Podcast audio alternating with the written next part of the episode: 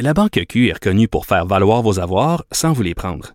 Mais quand vous pensez à votre premier compte bancaire, tu sais, dans le temps à l'école, vous faisiez vos dépôts avec vos scènes dans la petite enveloppe. Hmm, C'était bien beau. Mais avec le temps, à ce compte-là vous a coûté des milliers de dollars en frais, puis vous ne faites pas une scène d'intérêt. Avec la Banque Q, vous obtenez des intérêts élevés et aucun frais sur vos services bancaires courants. Autrement dit, ça fait pas mal plus de scènes dans votre enveloppe, ça. Banque Q. Faites valoir vos avoirs. Visitez banqueq.ca pour en savoir plus. Ben oui, on le sait. Martineau, ça n'a pas de bon sens comme il est bon. Vous écoutez Martineau. Cube Radio. Alors, tous les vendredis, je discute euh, avec Christian Rioux, l'excellent correspondant à Paris pour le quotidien Le Devoir et collaborateur ici à Cube Radio. Euh, bonjour, Christian.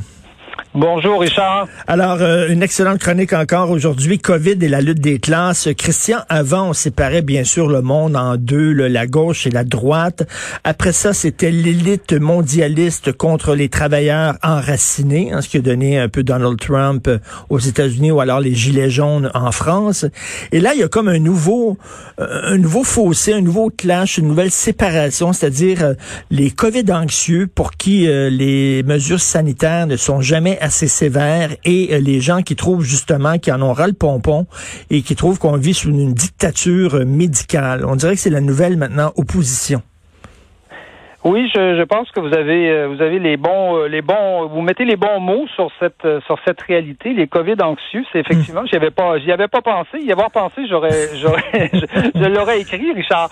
Mais c'est vrai qu'on sent aujourd'hui une vraie une vraie un vrai contraste, hein, une vraie dichotomie dans la réaction à l'égard de, de l'épidémie. Surtout que aujourd'hui, vous savez, l'épidémie elle n'est plus nouvelle. Hein, elle a elle a un an, donc on a eu le temps d'y penser. On a eu le temps de, de un peu de, de, de remettre les choses en place et on s'aperçoit effectivement qu'il y a des groupes dans la société qui réagissent pas de la même façon à l'égard de cette épidémie-là. D'abord, euh, je pense qu'il y a des groupes qui n'en souffrent pas trop. Je pense qu'il faut le dire et, j'irais même parfois jusqu'à dire, c'est peut-être exagéré, mais qu'il y en a que qu'il y en a dont ça fait l'affaire. C'est-à-dire qu'ils sont pas si malheureux que ça. Moi, j'ai j'ai fait des entrevues ici en France, vous savez, après euh, au moment de cette épidémie-là, et le télétravail, c'est vrai que c'est lourd pour un, un grand nombre de personnes, mais c'est vrai aussi qu'il y a des gens qui trouvent euh, énormément d'avantages, hein, qui trouvent que euh, ça leur évite deux heures de transport par jour, euh, que j'ai- rencontré des gens aussi qui considèrent que ça, ça, ça, ça, ça crée un lien avec leurs enfants beaucoup plus intéressant. Ils sont là quand les enfants reviennent de l'école, ils sont là le matin, même le midi, hein, ils peuvent ils peuvent venir dîner. Donc, je, je vous dirais qu'il y a, il y a des couches de la société qui sont relativement euh, favorisées dans cette épidémie-là. Puis il y a de l'autre côté euh, des, des couches de la société qui, elles, vont euh, quelque part tout perdre. C'est-à-dire, euh, euh, dès qu'on sort un peu de, de Paris ici, qu'on va un peu euh, dans les banlieues, qu'on va voir des, des PME, par exemple, qui sont au bord de la faillite, on voit bien qu'il y y a des employés là-dedans, qui, par exemple, qui ont 55 ans, qui se retrouveront jamais de travail. C'est une évidence. Ces gens-là vont perdre leur emploi, peut-être une partie de leur fonds de pension, vont euh, donc se retrouvent dans, dans une situation absolument catastrophique. Et donc, il y a une différence là, évidemment économique, il y a une différence sociologique. C'est pas les patrons puis les, les ouvriers. Là. Il, y a des, il, y a des, il y a des entrepreneurs, il y a des patrons là, qui sont dans cette situation-là. Et, et, ça, et, ça, et ça crée aussi des différences, je dirais, presque, presque philosophiques dans l'attitude à l'égard de, à l'égard de cette pandémie-là, c'est-à-dire une attitude peut-être euh, extrêmement sécuritaire et, et de l'autre côté, une attitude offensive. Et on voit ça s'affronter aujourd'hui dans, dans, nos, dans nos sociétés. Tout à fait. Ceux qui sont capables de- de- de- d'accepter le risque et ceux qui aimeraient vivre dans une société à risque zéro. Mais, mais écoutez, euh, Christian, moi, j'ai jamais vécu. La dernière fois que j'ai vécu une période de, de tension comme ça, c'est lors des campagnes référendaires. Euh, je vous le dis, Oui. là, Christian, actuellement, j'ai perdu des amis. Euh, vraiment qui me Ah bon? trouvent trop près du gouvernement, trop mesures sécuritaires. Moi, j'ai tendance à être un peu straight là-dessus. Eux autres sont plus libertariens en disant, ben là, euh, on s'en fout du couvre-feu, puis du confinement, puis ouvrez tout et tout ça. Et j'ai vraiment perdu des amis. Il y a des chicanes dans des familles aussi. Il y a des gens qui deviennent complotistes et tout ça. Euh, la dernière fois que j'ai vu ça, c'est lors d'une campagne référendaire. Vraiment, là. Oui, oui, absolument, mais je pense que vous, je pense que vous décrivez assez bien, assez bien la situation. D'autant plus, comme je vous dis, qu'on n'est plus euh, au moment de la, découverte de l'épidémie. Là, vous savez, il y, a, il y a quand même, il y a, neuf mois, il y a dix mois, euh, on savait pas ce qui se passait. Hein. On était tous, on était sur la planète Mars, on était tous en terrain complètement inconnu. Alors qu'aujourd'hui, quand même, on commence à savoir un certain nombre de choses. Par exemple, en France, on s'étonne du fait que le nombre de lits, par exemple, dans la région parisienne, n'a pas augmenté. Euh, selon le selon le, le, le, le, canard enchaîné, il aurait même diminué. Euh, hmm. le, nombre de nids de réanimation quand même est-ce que euh, on est capable de faire pleuvoir des milliards euh, un peu partout à gauche à droite sur certaines entreprises sur le transport aérien? On n'est pas capable de faire pleuvoir des milliards sur les hôpitaux pour, je sais pas moi, augmenter de 30, 40, peut-être 50% le nombre de lits, même si on sait que c'est difficile parce qu'il faut du il faut du personnel, mais tout ça, mais en un an, on n'a pas eu le temps de faire ça. Les gens, les gens, les gens posent la question. Euh, évidemment, on parle aussi de l'échec de la vaccination. En, Europe, c'est assez, euh, c'est assez, euh, assez pathétique.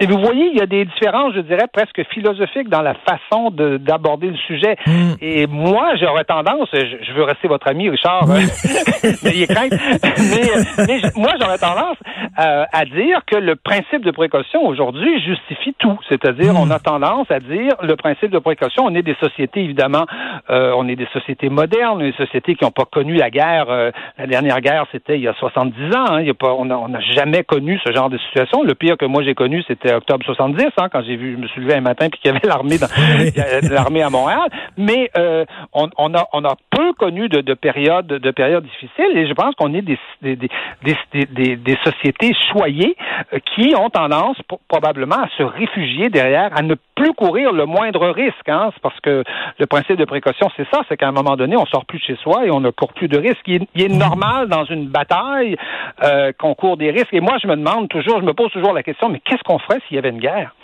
Qu'est-ce qu'on ferait?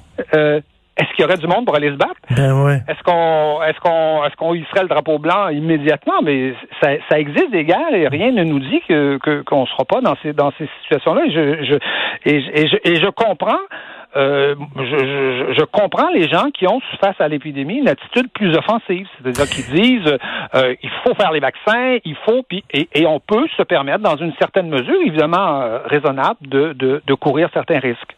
Et souvent, on voit, bon, l'âge des gens qui sont morts de la COVID. Récemment, il y a eu la commémoration des victimes. On montrait des photos avec l'âge. Et c'est des gens, ben, qui, qui avaient au-delà de l'espérance de vie. L'espérance de vie au Québec, c'est 84 ans pour une femme, 81 ans pour un homme. Euh, des gens qui meurent à 87 ans ou à 90 ans, c'est très triste, oui, mais on meurt à un moment donné dans la vie. Mm-hmm. Oui, oui, absolument. On, meurt. Il y, a des, il y a des gens qui ont calculé euh, euh, l'effet que cette euh, épidémie-là avait sur l'espérance de vie. Hein, vous l'avez dit, l'espérance de vie aujourd'hui a, rallongé.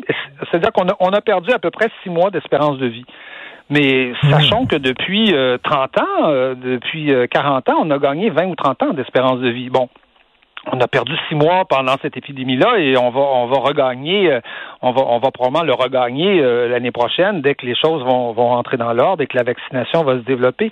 Mais ce qui me ce qui me m'étonne dans, dans je dirais dans l'état de nos sociétés, c'est c'est qu'on ressemble à des lapins, vous savez, devant le serpent. Hein? Vous aimez beaucoup les images de lapins, mais, là je trouve qu'on ressemble souvent euh, aux lapins devant le serpent. C'est comme si on avait plus ces espèces de réflexes de, de survie de de, de, combats qui sont essentiels dans, dans, dans, dans les mmh. sociétés. Et, et, et c'est, je pense, ce qui explique un peu le, la, la, la, dureté du débat. Il y a des, il y a des gens pour qui c'est une question de vie ou de mort, là, cette, cette épidémie-là, et ils se disent, euh, est-ce qu'on se grouille? Est-ce qu'on fait quelque chose? Est-ce, est-ce que les vaccins arrivent? Est-ce que, est-ce que, et, et je pense que, euh, je pense qu'il faut les, il faut les deux dans, dans une société, mais il faut un débat entre les deux. Il faut pas démoniser les gens qui, qui veulent avoir là-dedans une attitude offensive. Regardons ce qui s'est passé au, Royaume-Uni, aux États-Unis, euh, euh, en Israël. On a eu une vraie attitude offensive. Israël, c'est un pays quand même qui est habitué à se battre.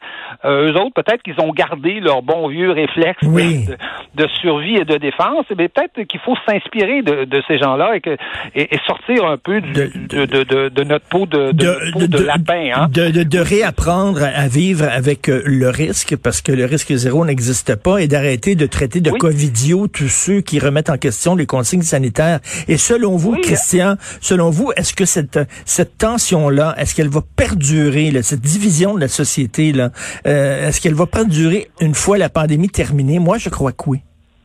Oui, j'ai peur moi aussi que ça que ça que ça se poursuive, que ça que ça perdure. Euh, euh regardez euh, regardez euh, ce qui se passe dans les universités où on réclame des safe space. Hein. C'est il y a une on dirait qu'il y y a toute une partie de la société. Il y a une, il y a une vraie division aujourd'hui dans la société entre une je dirais une, une, section de la société qui est qui, qui est plutôt instruite, qui a accès à, à l'université, mais qui semble-t-il veut vivre dans un monde un peu un peu idéal où tout le monde est gentil, tout le monde se respecte, alors que, euh, écoutez, la vie, c'est pas comme ça. Et il y a toute une autre partie de la société qui, elle, est confrontée à des réalités souvent économiques euh, plus, plus difficiles et, et, qui veut se faire entendre et qui veut qu'on puisse réagir dans ces, dans ces situations-là. Euh, écoutez, on a, en France, on a utilisé cette expression-là, mais je pense qu'au Québec aussi, on l'a utilisé. On a parlé de génération sacrifiée. Ah oui. Vous savez bien que ah l'expression génération sacrifiée, c'est une expression qui est extrêmement connotée, extrêmement marquée. Ça, ça, c'est la génération sacrifiée dans l'histoire, c'est celle de, 1914, c'est celle qui avait 20 mmh, ans en 1914. Mmh. Imaginez, imaginez avoir 20 ans en 1914, partir euh, en train pour une guerre qui devait durer euh, six mois. Hein. on, sera de retour à Noël, disaient ces, gens-là. Ils sont, ils sont jamais revenus pour, pour, pour, la, pour, pour la plupart, pour un, très grand nombre. Ça, ça a été une génération sacrifiée. Mais il y, a quelque chose d'indécent, je dirais, à se, à se qualifier nous de génération sacrifiée ou, ou, ou les plus jeunes, alors qu'on sait ce que ça a été des, des, générations sacrifiées. D'où peut-être l'importance de, de faire de l'histoire, même si on vit quand même dans des conditions assez, euh, assez favorables. Tout à fait. Et en terminant, bien, bien sûr, c'est le reconfinement en France. Et euh, j'ai vu la page couverture de Libération, c'est noir et c'est écrit putain encore un mois. Est-ce que c'est la réaction que vous avez eue? Putain encore un mois. Oui, je pense que spontanément, les, les, gens ont eu, ont eu cette réaction-là. Et, et, comme je vous dis, parce que ce troisième, ce troisième confinement-là n'est pas tout à fait l'équivalent des autres. Hein? Mm-hmm. C'est quand même un confinement où là, on peut se dire, euh, bon, il y a, y a, le premier, euh, les vaccins, on les avait pas, c'était normal. Le, le, le euh, les lits d'hôpitaux, on n'avait pas prévu ça. Mais aujourd'hui, on peut se poser ce, ce, genre de ce genre de questions. Et je, je pense que les, je pense que les politique joue, joue gros actuellement dans cette cette affaire-là parce que je, le répète, la, vaccination euh, en France et en Europe en général, c'est une catastrophe. Dans, ma chronique, je cite euh, l'économiste Nicolas Bouzou qui dit que euh, l'Europe a commandé des vaccins comme elle aurait commandé des protèges cahiers, hein, en prenant le temps et en négociant les prix. mais les vaccins, c'est l'arme de la guerre.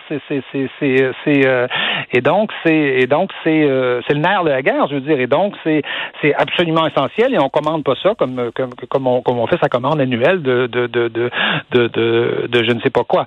Donc euh, voilà, c'est je pense qu'il y a une différence quand même dans ce dans ce dans ce confinement là et qui va être jugé plus sévèrement en tout cas que que les précédents.